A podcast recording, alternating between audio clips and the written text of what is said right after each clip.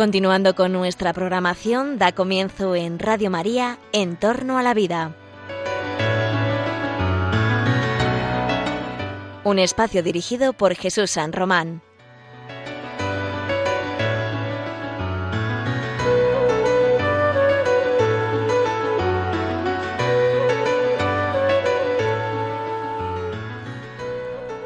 Buenas tardes, queridos oyentes de Radio María.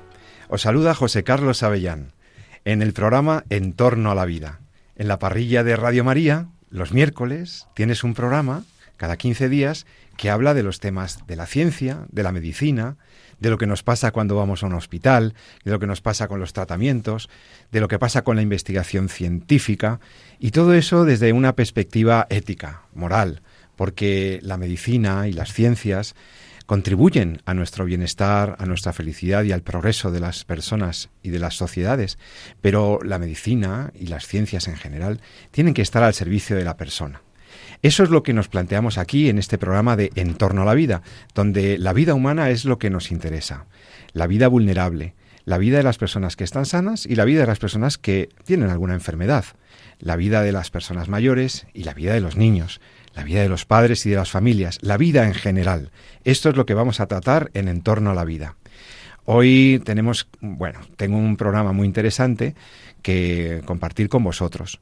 Hemos preparado un programa sobre cosas que te pueden pasar y sobre cosas que le pasan a otras personas, pero que nos pueden ayudar a entender el valor de una vida humana, el valor de la dignidad de las personas y también cómo debe ser, cómo deben ser los tratamientos y cómo deben ser eh, las actuaciones de los profesionales de la salud para contribuir al bien común y al bien particular de los pacientes. Esto es lo que nos mueve hoy cuando estoy aquí, eh, estamos aquí un miércoles más en Madrid en Cuatro Vientos, aquí con el doctor Pablo Barreiro, eh, que es un experto en ética médica, él es médico.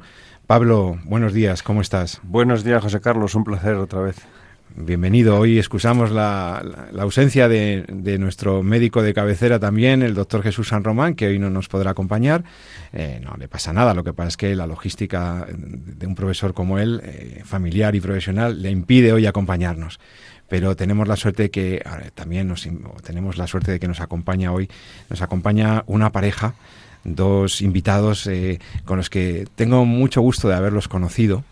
Los he conocido en el ámbito académico, en el ámbito de la universidad, eh, porque ellos estudiaban un máster, un programa de posgrado en la Universidad Francisco de Vitoria. Yo daba unas clasecillas allí y conocí a una pareja de padres maravillosos que son eh, Antonio y Sonsoles. Ahora enseguida os lo presentaré, os los presentaré y los, saludo cordialmente porque los tenemos aquí en el estudio. Buen día, Sonsoles. Buenos días a todos. Ella es abogada, muy estudiosa y dice madre católica y madre comprometida con la vida. Tan es así que se puso a estudiar para entender mejor los temas de la vida y de la medicina. Y también está aquí Antonio, que él es ingeniero, eh, esposo de Sonsoles, padre y, bueno, pues un profesional que se puso a estudiar bioética también. Antonio, pero como un ingeniero, siempre pensamos que la bioética es para los abogados, para los filósofos, para los médicos, para las enfermeras, pero tú, un ingeniero, estudiando bioética, Buenos días. En primer lugar, buenos días a todo el mundo. Pues sí, efectivamente, cuando me quise inscribir en el máster eh, fue una gran sorpresa para la propia universidad, porque era probablemente la primera vez que veían un ingeniero en, eh, apuntando a su máster de este estilo. Eh, nosotros tenemos una niña especial, luego hablaremos de ella. Y durante los primeros meses de vida y durante el embarazo nos, nos enfrentamos a tantas situaciones que me despertaban cuestiones éticas que pensé que lo mejor que podíamos hacer es formarnos para tener criterio y poder eh, colaborar con los médicos en las cuestiones que nos surgían. Pues muy bien, pues es una magnífica motivación y, imagino que parecida a la de Sonsoles también, ¿no? Por una experiencia vital fuerte, ¿no? De, vida, de, como madre, que te lleva a estudiar y a profundizar en estos temas. Totalmente. Eh, por la circunstancia de nuestra hija, tenemos otros cuatro, pero cuando nació Luz nos encontramos con momentos de muchas cuestiones éticas que no teníamos ni idea por dónde tirar, pero sí sabíamos con pasión de padres qué es lo que queríamos. y era importante para nosotros saber primero si lo que queríamos con esa pasión era lo adecuado y lo éticamente correcto y luego conseguir instrumentos para cuando tuviéramos que defender nuestra situación o la de otro que viniera detrás, eh, tener las herramientas adecuadas. Pues muy bien, pues ahora Pablo quiere decir algo sobre, vuestro, sobre vosotros. Yo, tengo que decir que también soy profesor de este máster y he tenido además la suerte de, de bueno de, que ellos me hayan ayudado a llevar adelante su trabajo su trabajo de investigación que les, he apoyado ya pues, con mis pocos conocimientos eh, he de decir que ha sido un hito es la participación de, Antonio y Sonsoles, de Sonsoles y Antonio, en, un máster de bioética, em, porque nos han aportado, lo digo como profesor y como médico, nos han aportado la, la visión, el punto de vista de, del otro lado, ¿no? Del que recibe la atención médica, ¿no? Y ha sido tremendamente enriquecedor ¿eh? Eh, oír de dos personas con la sensibilidad y la formación que ellos tienen eh, que, cómo vive, cómo vive la familia, la familia de enfermos, la familia de niños con necesidades especiales, cómo vive la relación con el médico y con el sistema sanitario. Ha sido absolutamente enriquecedor. Sí, yo creo que de aquí sacamos la conclusión de que la bioética pues debería estar en los planes de estudio de, al menos o en bachillerato o en secundaria, en todos los colegios y centros. Y en todo caso que siempre estamos a tiempo, si tenemos estudios universitarios, para, para profundizar en esos aspectos éticos tan importantes sobre la práctica de la medicina y de la investigación. Pero aquí ha salido el nombre de Luz y yo quiero que los oyentes, hombre, sepan eh, también que el, caso que, que, lleva a estos padres a, a estudiar, a, buscando el bien de su hija, a conocer también mejor sus derechos, eh, también a conocer mejor eh, cuáles son los, recovecos y las circunstancias que se pueden dar en la, ante una enfermedad rara como la que padecía Luz. Ahora, ahora nos comentarán el caso. ¿Por qué? Porque lo que nos importa aquí es ver qué ha pasado, qué les pasó a estos padres, qué, qué, pasó en este caso, para sacar conclusiones sobre cómo debe ser la atención a los niños con enfermedades raras.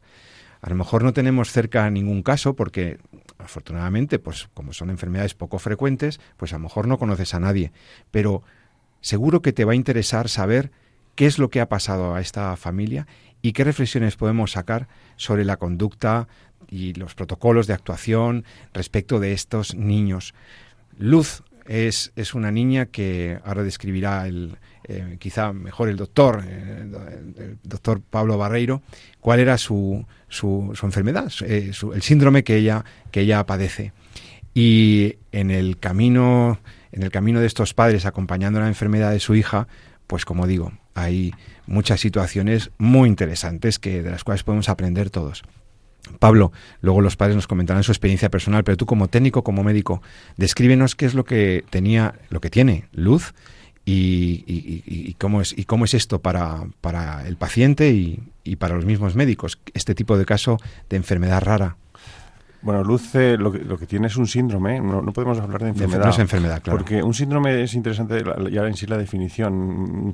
Un síndrome es algo, una condición médica eh, en la que hay una causa muy clara, pero que puede tener un abanico muy grande de, manifestaciones, desde, desde muy leves a a lo mejor muy graves, a veces tan graves que son incompatibles con la vida, pero o sea que, que son niños que a lo mejor pues simplemente se pierden como un aborto, ¿no?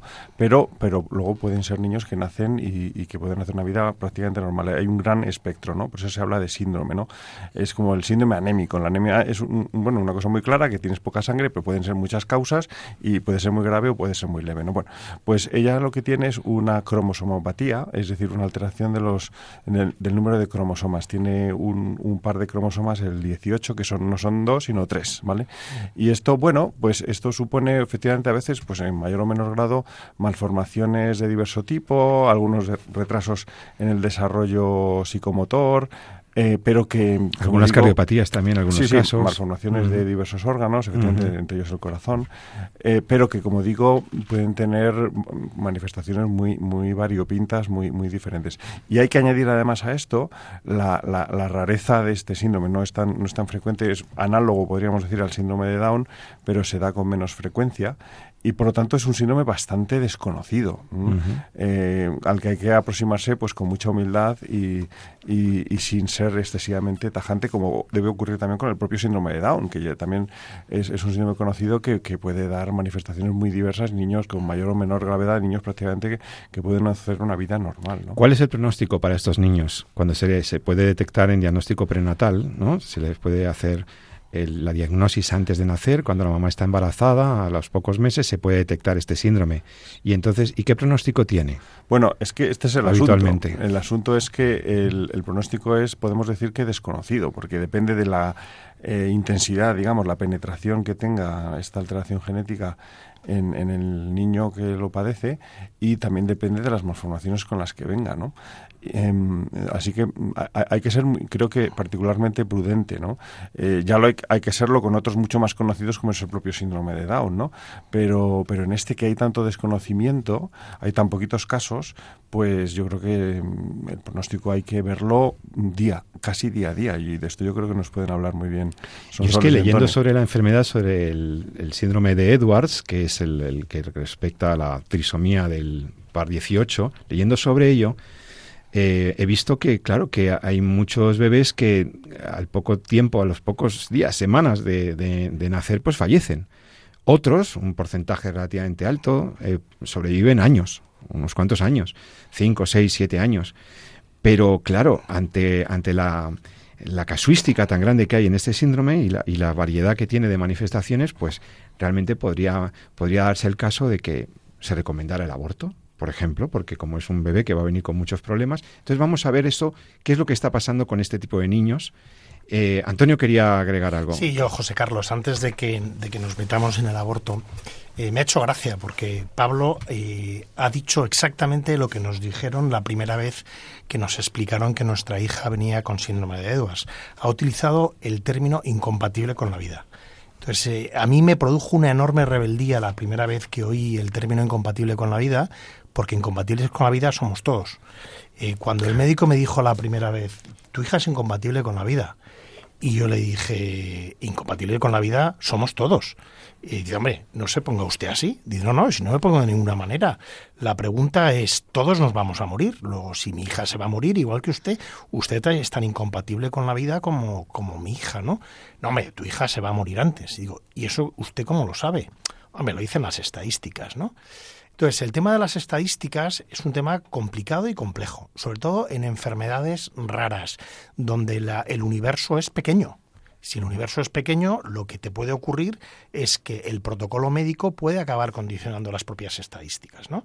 Eh, entonces, bueno, nosotros lo que siempre decíamos es, eh, primero, eh, hay que abolir el término incompatible con la vida. Se puede decir de otra manera, son enfermedades con un pronóstico vital complicado. Es lo mismo, pero no provocas en los padres el desaliento y la, eh, y la pérdida de esperanza que, la palabra incompatible con la vida tiene en sí misma. Son soles como madre, ¿cómo fue la recepción del diagnóstico? Porque es muy importante la comunicación del médico a unos padres que les advierten de que, de que el niño, la niña, en este caso la niña, mm, venía con un síndrome, que no sabían qué alcance tiene, tal, pero ¿cómo fue la comunicación y cómo cómo lo recibes? Bueno, nosotros no estábamos digiriendo que estábamos embarazados inicialmente porque nos vino muy de sorpresa. Yo ya tenía 48 años, no era lo previsible eh, por, por, la propia naturaleza de la vida. Y estábamos digiriendo eso cuando nos comunicaron que venía con una malformación casi seguro, porque tenía el pliegue nucal engrosado de 6 milímetros, que no sabíamos muy bien qué quería decir. Y nos auguraron que posiblemente fuera síndrome de Down con el mejor escenario por las características morfológicas que tenía el feto, pero que podría ser también o trisomía 18 o trisomía 15. 15 o 13. Entonces nos hicieron una analítica, me hicieron a mí una analítica y por el ADN descubrieron que probablemente iba a ser el síndrome 18. Inmediatamente nos propusieron eh, la posibilidad de, ellos dicen, interrumpir el embarazo no se puede interrumpir una cosa que ya no da o no, no vuelve a la, duración, o sea, lo estás rompiendo, estás abortando. es una terminación. Es una terminación, es, un uso mm. inadecuado del término, pero fue impresionante la insistencia de todo médico que se cruzaba en nuestro camino. Luego hemos entendido que la legislación medio que obliga a que informen. Yo me gustaría hacer un llamamiento a diferenciar lo que es informar y lo que es acosar. Nosotros recibimos casi acoso y llegó un momento que en una clínica dijimos que como nos lo dijeran una vez más, les denunciábamos. O sea, sentíais que era una, casi una inducción al aborto, ¿no? Casi que... Absolutamente. Nadie nos informó del tratamiento que podía seguir una niña con esta patología. Nadie nos dijo de la, eh, que había casos. Hay una niña de 27 años en Madrid. Nos hemos tenido que enterar por nuestra cuenta. Nadie nos dijo de las ayudas que había en la, en la Comunidad de Madrid o a nivel estatal. Nadie mencionó nada de eso, solo las características horrorosas que podían venir unidas a este diagnóstico y la posibilidad de, abortar. Sí, yo, yo tengo que decir, ha puntualizado muy bien Antonio, y, el término incompatible con, la vida, que es un término médico que, que se emplea se emplea mal, correcta, eh, como ha dicho muy bien Antonio. O sea, el, el, término correcto, que es como yo lo estudié, es un, una, una enfermedad, un proceso que provoca la muerte eh, espontánea del, del, feto, ¿no? Eh, sin ninguna intervención, y eso no, puede nacer, o que nace en, en, una situación en la que se muere en, en, pocos minutos, ¿no? Una anencefalia, falta de cerebro, etcétera, ¿no? Eso no es nunca el caso del síndrome de Edwards, si, eh, si llega a, nacer, ¿no? con lo que no, no, efectivamente no debe aplicarse ese término a, a este síndrome, ¿no? El profesor Joaquín Irala eh, tiene un artículo muy interesante. de la Universidad de Navarra, Joaquín, ha estado aquí. Ha sido nuestro profesor también en el máster. Eh, tiene un artículo precioso sobre justo eh, la incompatibilidad con la vida. Y, decía que, que todavía puede ser breve. Cuando un niño nace no sabemos cuánto va a vivir. Y cualquier duración será corta para quienes aman, le aman, ¿no? Todos queremos que nuestros hijos vivan eternamente pero que no podemos eh, dar un valor a la vida por la duración que tenga. Entonces yo eso se lo dejo ya ahí a cualquiera de las personas que nos esté oyendo, porque cuando tengo muchas amigas ya que han tenido síndrome de niños con síndrome de Edward, que han tenido la circunstancia, no digo ni mala suerte, porque cada uno lo puede interpretar como quiera, de que nacieron y murieron o murieron justo antes de nacer, pero las que tuvieron la suerte de verlo y de, y de poder estar con ellos media hora, 20 minutos o tres días, como un caso reciente, mm, dicen que ese tiempo fue tan maravilloso, esa sensación de amor fue tan profunda que merece la pena. Muchos que viven 100 años no tienen esa sensación de amor tan fuerte en tan poco tiempo. Alguien nos dijo que la vida no se debe medir en minutos, sino en amor. Esos niños han sido más amados que eh, otra gente, a lo mejor en una vida mucho más larga. Estamos hablando con Antonio y Sonsoles, los padres de Luz, una niña que padece el síndrome de Edwards, y con el doctor Pablo Barreiro, aquí en Radio María. Unos padres que reciben el, diagnóstico probable de trisomía en el, en el par 18, no saben lo que es eso, se informan, como son universitarios, leen, buscan, preguntan, poca información recibida eh, y, y, una información muy, muy inductora, muy tendenciosa al aborto. ¿no? Eh, sin embargo, Antonio y Sonsoles deciden seguir adelante con el, con el embarazo de su hija. Correcto. Eh, fue muy duro porque cuando te llega una cosa así, eh, como has dicho tú al principio, eh, muchos no tendrán ni idea de qué de qué se trata, nosotros tampoco, ni piensan que les va a tocar, porque eso es lo típico que dice, bueno, a mí no me va a pasar. cuando nos, nos lo comunicaron nos quedamos petrificados, no teníamos ni idea y como he mencionado, nadie nos dio la información ni, ni a qué fuente dirigirnos y eso produjo algo que es muy natural y es que te vas a Google. Y Google es el peor el peor sitio donde buscar.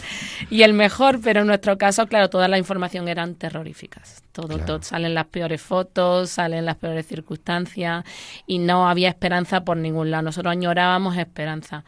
Fue un, un médico en Sevilla Em, eh, casualmente el marido de una amiga mía, que cuando yo estaba embarazada de ocho, casi nueve meses, eh, me lo encontré de casualidad y como su mujer es de mi edad, pues le chocó verme embarazada, ¿no?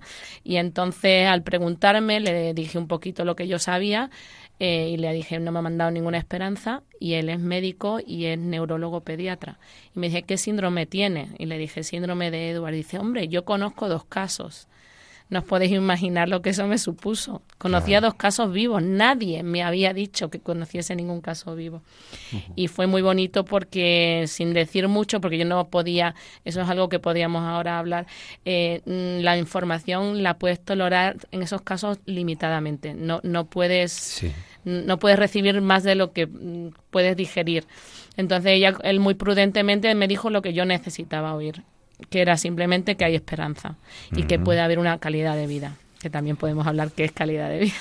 Claro, es que además médicamente es muy peligroso cuando se ponen etiquetas a determinadas enfermedades o síndromes, porque entonces ya se, se, impide cualquier eh, avance. ¿no? Eh, hay una serie americana eh, publicada en una revista de, gran impacto en la que trataron con cirugía malformaciones congénitas en niños de síndrome de Edwards en contra de todo protocolo, digamos así, no escrito, pero que los consideraba como no candidatos a tratamiento por, su mal pronóstico, pues, pues los trataron, los operaron y para su sorpresa, bueno, el esperable, pues tiene una supervivencia mucho más larga. Entonces, si no se hubiese roto ese protocolo o esa etiqueta eh, que les eh, impedía ya un tratamiento, pues nunca habríamos sabido que eh, se pueden beneficiar de un tratamiento quirúrgico estos niños. ¿no? Esa es la perversión a la que yo me refería antes de la estadística. ¿no? es lo que los ingleses llaman self-fulfilling prophecy. Si tú le niegas el tratamiento a un niño porque tiene un síndrome incompatible con la vida, pues el niño se muere, con lo cual pasa a engrosar el, digamos, el grupo de niños que se han muerto y te crea un círculo vicioso. Cuando, pues si eh, resulta que tú haces eh, la operación de corazón, pues esas estadísticas eh, se modificarán con el tiempo. Porque a vosotros, una vez que nace luz, ¿qué, ¿qué opciones de tratamiento os dieron en donde estabais? Porque esa es otra. Bueno, para nosotros fue muy difícil encontrar un hospital donde nos dieran la posibilidad de reanimarla en caso necesario porque los Tienen protocolo de no reanimación de este tipo de niños. Curiosamente yo he pedido esos protocolos y por escrito no me los han dado, pero oralmente sí nos lo dijeron, no en uno, sino en dos hospitales. públicos de, Madrid. Y, claro nos quedamos nos fuimos vimos muy limitados. Gracias a Dios no puedo decir otra cosa fue gracias a Dios encontramos una clínica privada que sí nos daban la oportunidad. Eh, probablemente no pensaban que fuera a vivir también lo digo, pero el recibimiento fue espectacular, el acompañamiento fue impresionante y respetaron en todo momento lo que nosotros decíamos. Pero sí es verdad que cuando nació y vivió la inesperada primera semana, que no contábamos nadie con ella, mm, ellos mismos se vieron en la tesitura de, bueno, ¿y ahora qué? no Ellos no estaban preparados para, para hacer ninguna cirugía eh, ¿La niña necesitaba alguna cirugía particular? Ella, el único órgano que nació con afectado, o sea, el único órgano que tenía afectado era el corazón. Y tenía una cosa que luego he entendido que es súper común en niños normales, es una comunicación interventricular y además el ductus no se le había cerrado. El ductus es la conexión que tienen con, con, la madre, que normalmente espontáneamente al nacer eh, se le cierra y a ella no se le había cerrado. En un niño normal es algo muy habitual y se, opera, se operan como churros, con, el mayor de los respetos, pero se hace con mucha... Pero a los niños de síndrome de Edward no lo hacían. Pues eh, yo es que tengo que repetir a Dios mil veces, porque es que nos, en nuestro camino se ha ido abriendo de una manera maravillosa, pero eh, nos estábamos preparando para ir a casa con la niña, con el cuidado de paliativos del niño Jesús, pero a nosotros se nos venía muy grande porque era una niña que pesaba mm, escasamente un kilo seiscientos gramos, que tenía apneas cada dos por tres y, que tenía oxígeno, tenía una máquina que medía las pulsaciones, el oxígeno, era mucho para nosotros y entonces mm, teníamos un contacto de otro hospital público, no sé si se pueden decir nombres, pero da igual, eh, aquí en Madrid y nos recibieron. Pero nos recibieron advirtiéndonos que probablemente no se le operaría, sin haberla visto, ¿eh? ¿Por qué? Pues porque era un síndrome de Edward, que como bien muy bien ha dicho Pablo, lo que se estudia en los libros de medicina es que son niños que no van a vivir. Eh, gracias a Dios y a los ángeles que nos han ido poniendo en el camino, despertamos el interés eh, de tanto la neonatóloga que nos recibió como el jefe de cardiología de, de la del hospital y decir? Ah, de La Paz y además por otro por dos lados habíamos encontrado un estudio que es, muy parecido al que decía Pablo de la Universidad de, Toronto del Hospital de Sick Kids de, Toronto donde se habían demostrado en un estudio muy amplio de muchísima gente que cada vez que habían hecho una cirugía grande había mejorado mucho la calidad de vida de los bebés. O sea que frente a lo que era, eh, digamos, el, modo habitual de actuar en estos casos, que descartan la intervención en el corazón porque el niño tiene, eh, tiene unos condicionantes, un síndrome que, eh, que ellos entienden incompatible con la vida, Luz se abre paso, sigue viviendo, pasan las dos, las tres semanas, sigue viviendo, requiere la intervención quirúrgica ¿Y, qué pasó? O sea, Luz está aquí gracias a que han roto los protocolos 20.000 veces. Claro. no, hubo, no hizo falta reanimarla eh, al nacer, eso fue maravilloso, pero después tuvo muchísimas apneas que no sabían cómo tratarlas porque pensaban que eran apneas centrales y le trataron como un niño eh, prematuro, con cafeína fenomenal, era contra pronóstico y contra protocolo. Más adelante eh, tocaba sacarle mm, del hospital donde va, por lo normal, paliativos a casa es muy duro lo que voy a decir, pero para que se muera con su familia. Luz dijo, no, quiero seguir adelante. Conseguimos que le admitieran en La Paz y se valoró el caso de operarle. Inicialmente iba a ser una, una operación intermedia, por decirlo de alguna manera, y luego a lo mejor la definitiva, pero como poco a poco la niña fue saliendo adelante, fue comiendo, fue, fue madurando, ya valoraron hacer la operación definitiva. Antonio, ¿y, cómo es eso? que ¿Cómo se recibe en una familia que ya era una familia numerosa, de repente hay unos hermanos a los que hay que explicarle que tienen una, hermanita que ha nacido enfermita, que tiene problemas, y, cómo, cómo, lo vivíais esto en la familia. Si se puede, si sí, sí, se puede contar. Mira, nosotros tenemos cuatro hijos, entonces eh, hicimos. Eh, eh, la, la, manera en la que la recibieron es muy distinta. Los dos mayores de los dos pequeños, ¿no? Los dos mayores, pues tenían entonces 16 y 15 y, entonces ellos se metieron en Internet y les pasó lo mismo que les ha pasado a otros familiares y amigos, ¿no? Que no se quisieron encariñar con una niña que se iba a morir. Eh, sin embargo, los, los dos más pequeños, desde el minuto cero, la abrazaron, es mi hermana, yo la quiero, voy a rezar mucho por ella y ya está. Pero nosotros se lo dijimos a los tres mayores con absoluta eh, claridad. Es lógico, es una defensa psicológica de los chicos. Sí, sí, sí, Es lógico que ellos, en el momento de decir, es que... Eh, José Carlos, chicos y mayores. Sí, ¿eh? sí, chicos y mayores. o sea, yo te puedo decir que tengo amigos que cogieron a mi hija por primera vez con un año porque no la querían el propio sacerdote que le bautizó nos reconoció después con el tiempo. Le bautizaron dos sacerdotes en el, en el quirófano pero uno de ellos tardó um, casi año y medio en venir a verla porque no podía tenía tanto cariño que no, no se atrevía. Humanamente le costaba aceptar que esa criatura que había bautizado, claro, Oye, la bautizasteis eh, también muy pronto, claro, porque no eh, sabíais lo que podía pasarle. En el, en el quirófano. Es de los días más vamos, de los días más bonitos de mi vida, no, es el día más bonito de mi vida. El día del parto de luz es una cosa preciosa. Llegamos a, eh, yo sí voy a decir el hospital donde nació Luz, que es la clínica de Navarra. Y lo quiero decir porque la Clínica de Navarra tiene un programa que se llama La CUN te acompaña, que es para familias que como nosotros tienen una situación complicada y la CUN quiere estar ahí para ayudarte, ¿no? Entonces, eh, en el paritorio, porque Sonsoles eh, Luz nació con cesárea, Aquel día, pues yo no sé cuánta gente había en el paritorio, pero vamos, debía haber... Era un eh, acontecimiento clínicamente hablando, claro. Absolutamente. Y Sonsoles les había escrito una cosa preciosa el día antes a los médicos, ¿no? Les dijo, mañana en el paritorio necesito que estéis conmigo a recibir una vida que no sabemos lo que va a durar, pero venimos a recibir una vida, no a recibir una muerte. Y entonces en el paritorio había...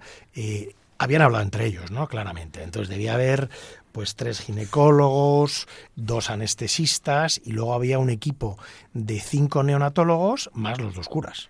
Más yo, que me dejaron entrar. en fin, aquello era una fiesta, ¿no? Entonces la niña nació, nació rápido, se la enseñaron a, Sonsoles, pasó por delante. Nació llorando, que era lo menos esperado del mundo. Y entonces se la enseñaron a Sonsoles y se la llevaron corriendo a la parte de atrás donde estaban los cinco neonatólogos. Yo tengo en mi perfil de WhatsApp esa foto y además creo que en el diario de luz, yo tengo en Instagram un diario de luz para contar los avances, creo que también tengo la misma, porque es un momento de ver a Dios. Es esa mirada pura de un bebé, es que era un bebé que te miraba profundamente y vimos la vida de verdad, fue precioso. Entonces se la llevaron corriendo a la parte de atrás y entonces había, eh, si os imagináis, ¿no? una cuna pegada a la pared y los cinco neonatólogos alrededor de la cuna y fuera estaban los dos sacerdotes y yo, que los sacerdotes estaban viendo a ver cuál era el momento. Entonces, eh, uno de los de delante llama a los de detrás que venga eh, pues a, sacarle mocos o, no sé. Sí, a despejarle las vías para que... Sí, sí. Y entonces los dos curas que ven el hueco se lanzan y en ese momento Luz extiende el pie eh, derecho y allí la bautizaron. Tenéis que ver a estos padres que casi nos emocionan. Bueno, ellos vibran con ese acontecimiento del nacimiento de su ¿eh? Eh, que, es emocionante. Que, la presentación del caso al final del máster fue muy emocionante. Ahora hablaremos de cómo, cómo ha seguido esta niña, ya tiene cuatro años. Cuatro añazos. Y, han pasado más cosas. Y, queremos hablar también, pues eso, sacar algunas, algunas conclusiones para cómo debe ser la atención a estos niños con pronóstico difícil, complicado o incierto. Vamos a hablar enseguida de ello, pero dejadme que hagamos una pausa en medio de tantas emociones. Luego seguimos hablando con ellos después de escuchar una canción que me gusta mucho. La canción se llama Bendita, Nana a la Virgen María. Una nana que bueno, dedicamos a Luz y a sus padres a cargo de Luispo, o sea, Luis Poveda, una canción preciosa que queremos escuchar contigo y enseguida estamos de vuelta en Entorno a la Vida, en Radio María.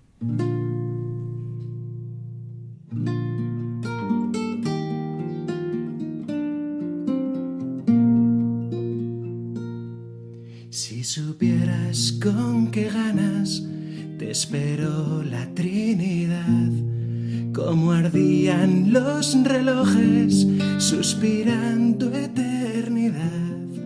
La doncella prometida, toda gracia y humildad, la belleza en carne viva, donde el cielo nacerá.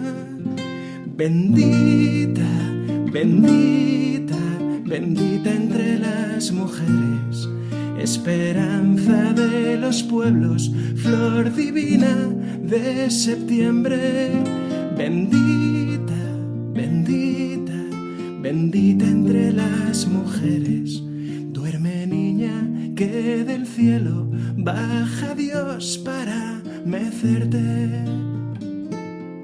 Serás hija predilecta, serás madre virginal Serás novia, esposa y puerta del amor y la verdad.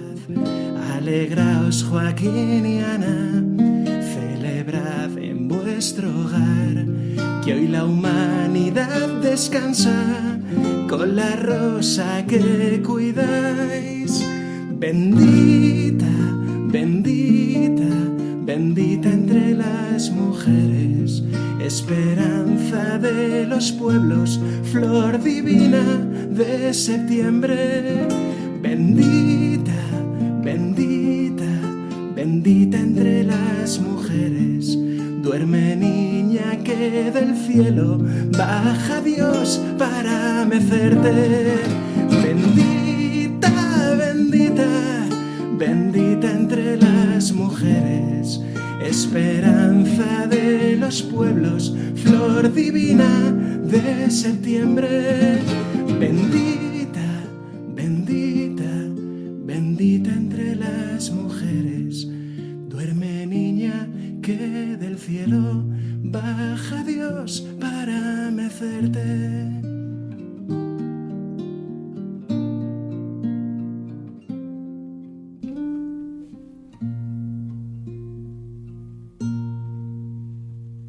Ya estamos de vuelta con todos vosotros en Entorno a la Vida. Este es el programa de Radio María que habla de la vida, de la muerte, de la enfermedad, de las dificultades de la vida humana, el vértigo y la maravilla de la vida, de ese don maravilloso del Creador. Te habla José Carlos Avellán, que está acompañado hoy por el doctor Pablo Barreiro y por los padres de Luz, eh, ya os deben llamar los padres de luz, porque ya es tan importante. Eh, son Soles y Antonio que han tenido la generosidad de compartir con nosotros el caso de su hija, una niña que ya tiene cuatro años y eh, está, bueno, pues padece un síndrome que se llama síndrome de Edwards. Hemos contado cómo fueron los momentos iniciales cuando te pronostican o te dicen que tiene una enfermedad incompatible con la vida y que tu niña se puede morir nada más nacer o incluso antes de nacer. La niña sobrevive y después de muchos azares y ser bautizada, eh, llegan las atenciones médicas subsiguientes, las que vienen después. Y es la que yo quería hablar con el doctor mm, Pablo Barreiro.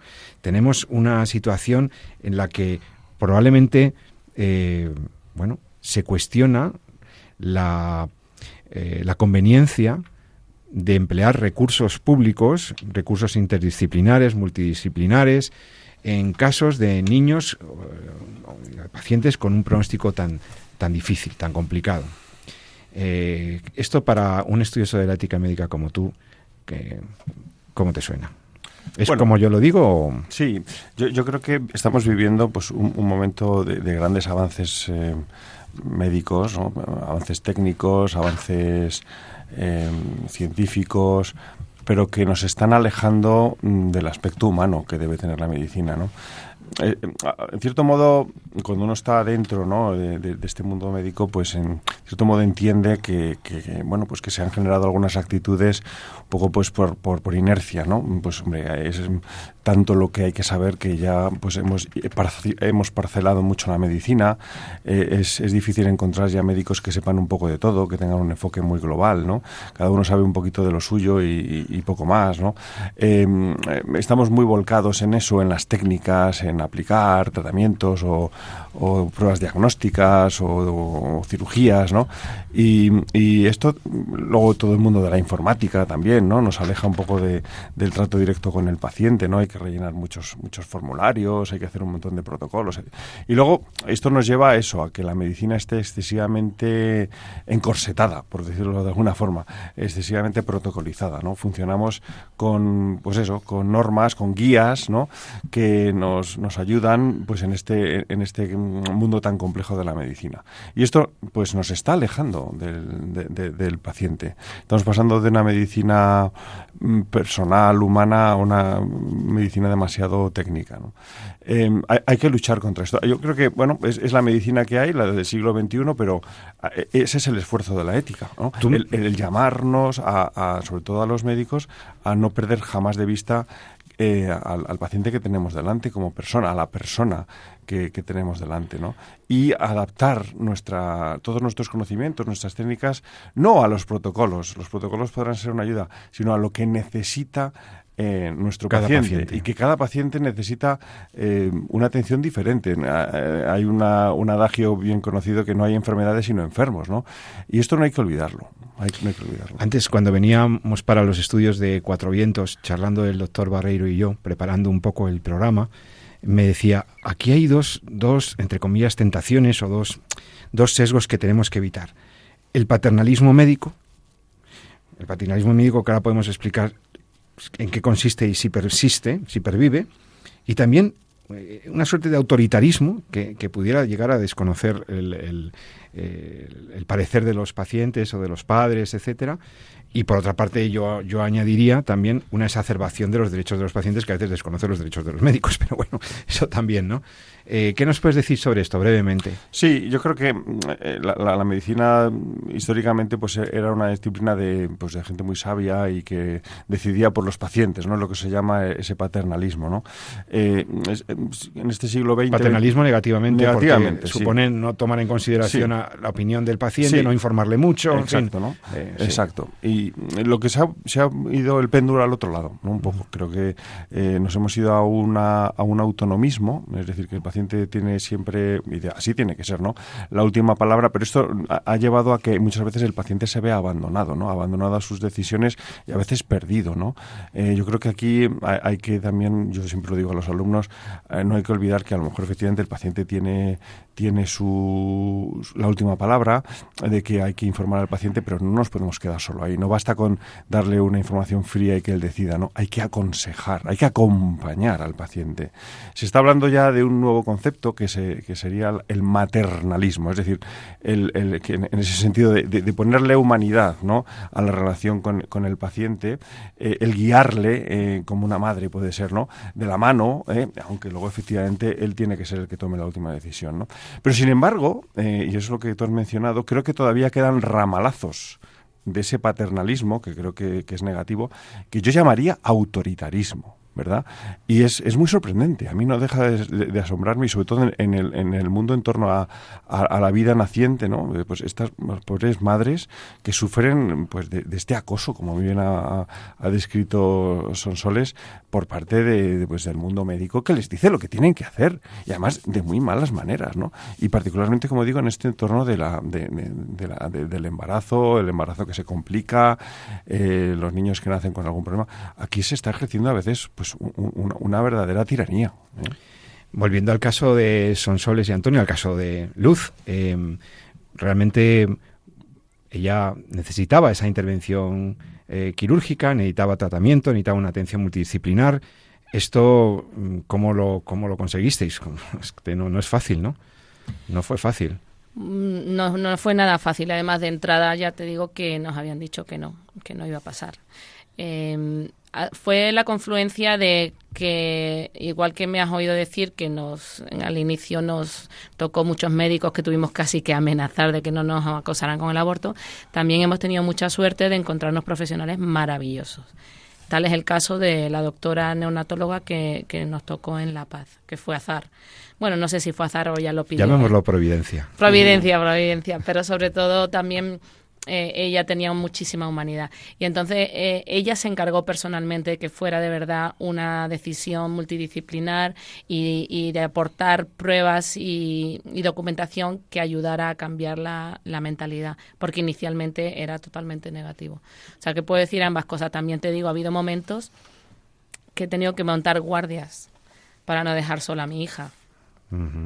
Porque me he encontrado con situaciones que, no quiero ni mencionarlas, pero podían haber sido dramáticas para mi hija porque no todo el mundo eh, está pendiente, está pendiente ni, ni cree que merezca la pena. Entonces, gracias a Dios no todo es bueno ni todo es malo. Hay un equilibrio, eh, pero sí, mm, hemos visto de todo. Yo os quiero contar una cosa muy bonita que nos pasó en el hospital también, hablando de lo que decía Pablo, ¿no?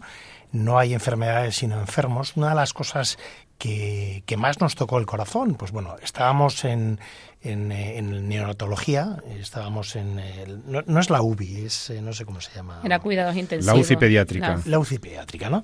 Y entonces un día a la hora de comer apareció eh, un médico solo que entonces Sonsoles cada vez que veía a un médico que desconocía cogía a la niña para enseñársela, a decir, mira, Perdona que te interrumpa, es que eso no lo he dicho, pero en el momento, al inicio, Luz era un caso a estudio, o sea, era, yo entiendo, en un hospital mm. universitario que todo el mundo lo quisiera ver. Además, no me molestaba. A mí me molestaba que ignoraran que había una madre al lado, no porque fuera yo, sino porque era una madre y un niño, no un, caso, un espécimen a estudio. Entonces venían continuamente muchísimos médicos que yo nunca sabía ni quién eran, ni a qué venían, ni nada.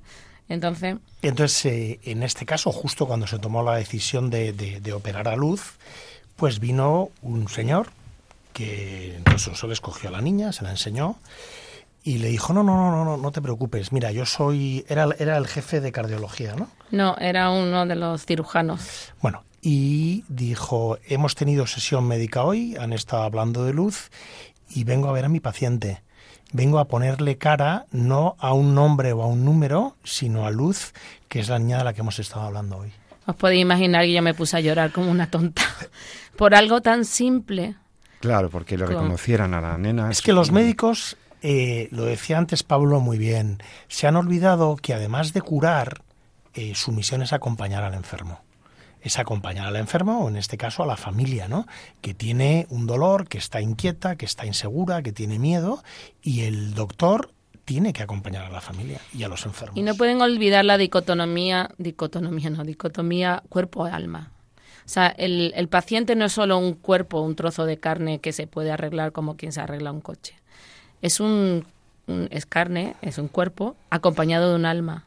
Y muchas veces ese acompañamiento del que habla Pablo cura mucho más y sana mucho más que la propia cirugía que se haga, porque una sin la otra queda coja.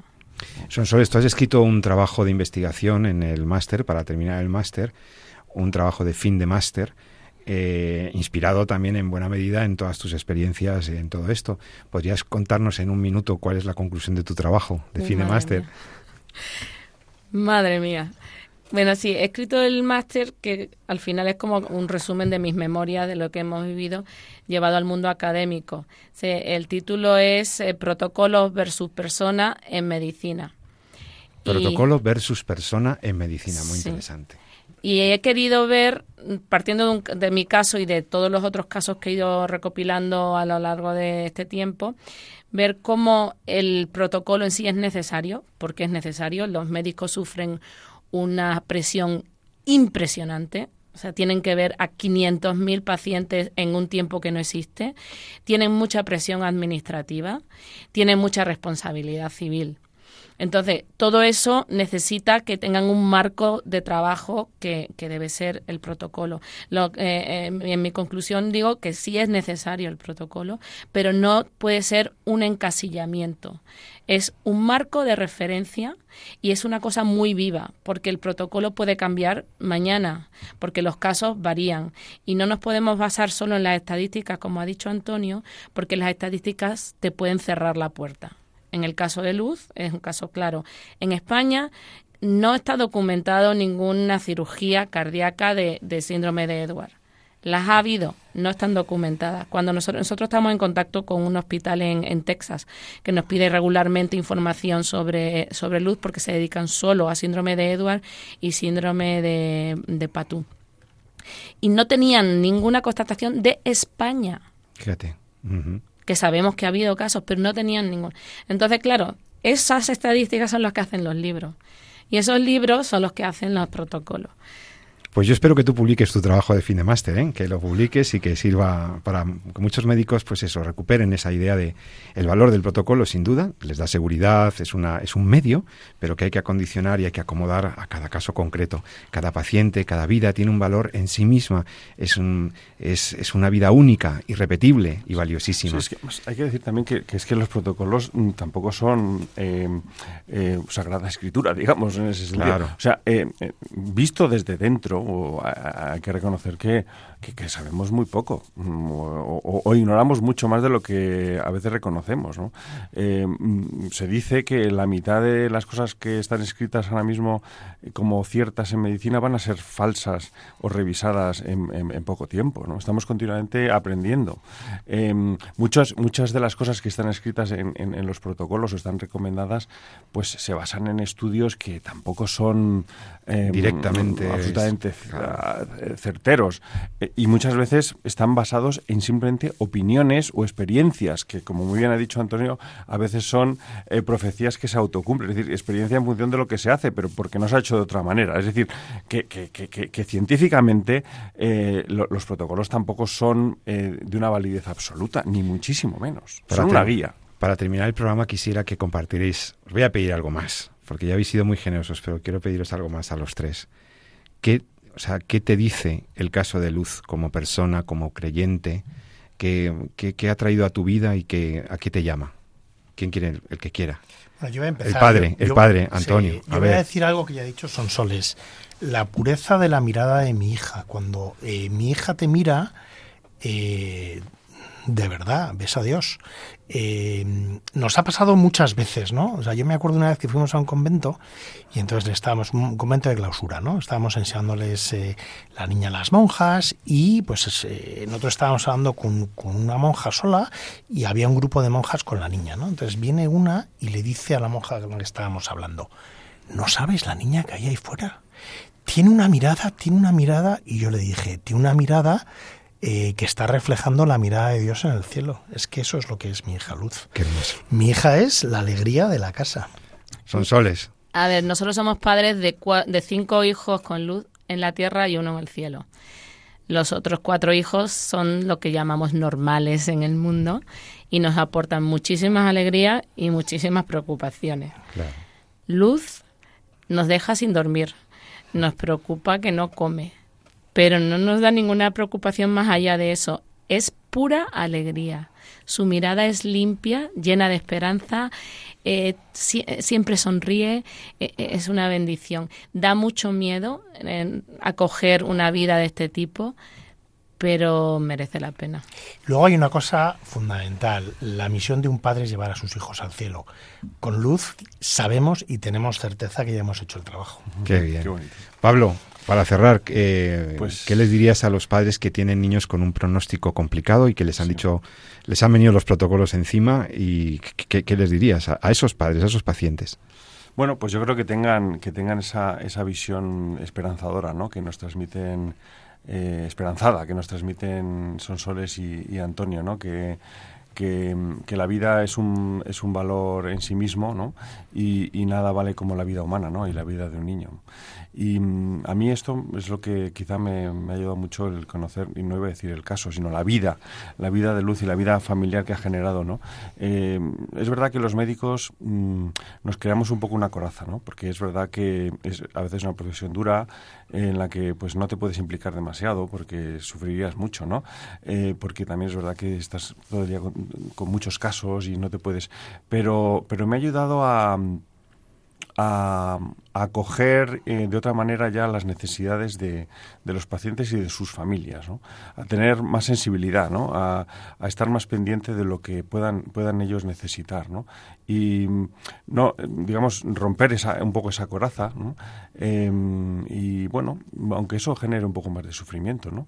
yo creo que también es una bonita forma ¿no? de, de bueno, pues de, de ofrecer ese sufrimiento por tus propios pacientes. ¿no?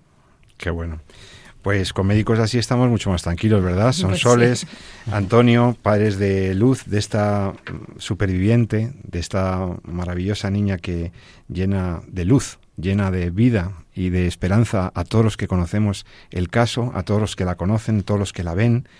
Pues muchas gracias por vuestro testimonio, gracias por estar en torno a la vida. Hoy, como habéis visto, compañeros eh, y, queridos oyentes, em, queda poco por decir simplemente, simplemente agradecer, agradecer a Dios que en medio de lo que parece una circunstancia eh, tan difícil, tan eh, pues que siempre cuando las personas se abren a la ayuda de Dios, pues Dios siempre, siempre saca eh, de nosotros lo mejor, siempre ayuda, siempre está la providencia ahí. Cuando los protocolos parecían irreversibles y cuando los pronósticos eran tan oscuros, estos padres siguieron apostando, en su oración y en su atención a su hija. Y ahí está Luz, mm, dando luz a quien la ve y, cuestionando a todos los médicos todos sus protocolos y todas sus inercias.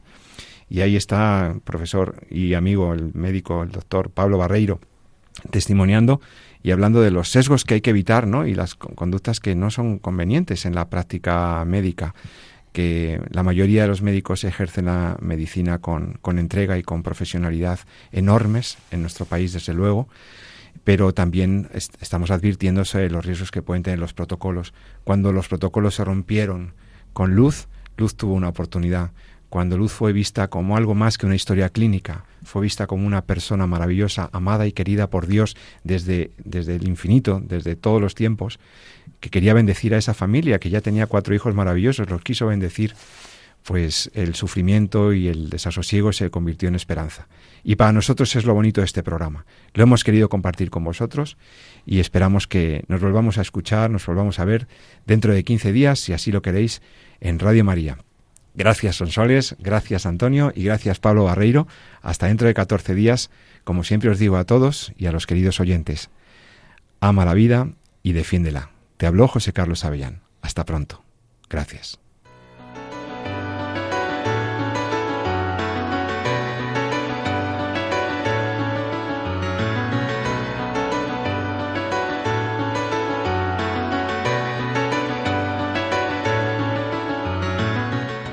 Finaliza así en Radio María, En torno a la vida.